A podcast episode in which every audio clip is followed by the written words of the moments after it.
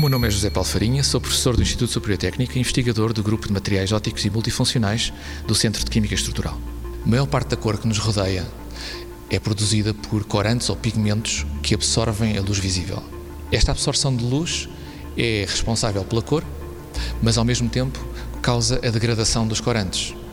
E a degradação dos corantes leva ao desvanecimento desta cor. Mas há uma alternativa a este tipo de cor. Na natureza, há uma cor que não depende da absorção de luz e, como tal, não está sujeita a esta fotodegradação. Esta cor baseia-se na interação da luz com nanoestruturas e produz cores brilhantes e, e muito vivas, como as que nós vemos nas opalas ou nas asas de algumas borboletas ou nas penas dos pavões. Chama-se cor estrutural e é tão resistente que ainda a podemos ver em fósseis com muitos milhões de anos.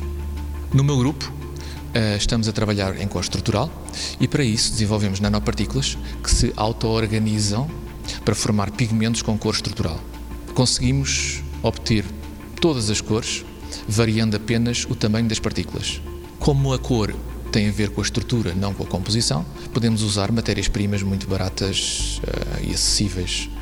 E, portanto, este, este tipo de pigmentos torna-se uma alternativa sustentável e económica para produzir revestimentos como uh, tintas e vernizes, por exemplo. No futuro, o que, nos, que nós queremos é introduzir estes pigmentos em ecrãs que refletem a luz como o papel e que por isso não uh, consomem tanta energia como os, os ecrãs dos nossos telemóveis atualmente. 90 Segundos de Ciência é uma produção conjunta Antena 1, ITQB e FCSH da Universidade Nova de Lisboa, com o apoio da Nova Artis.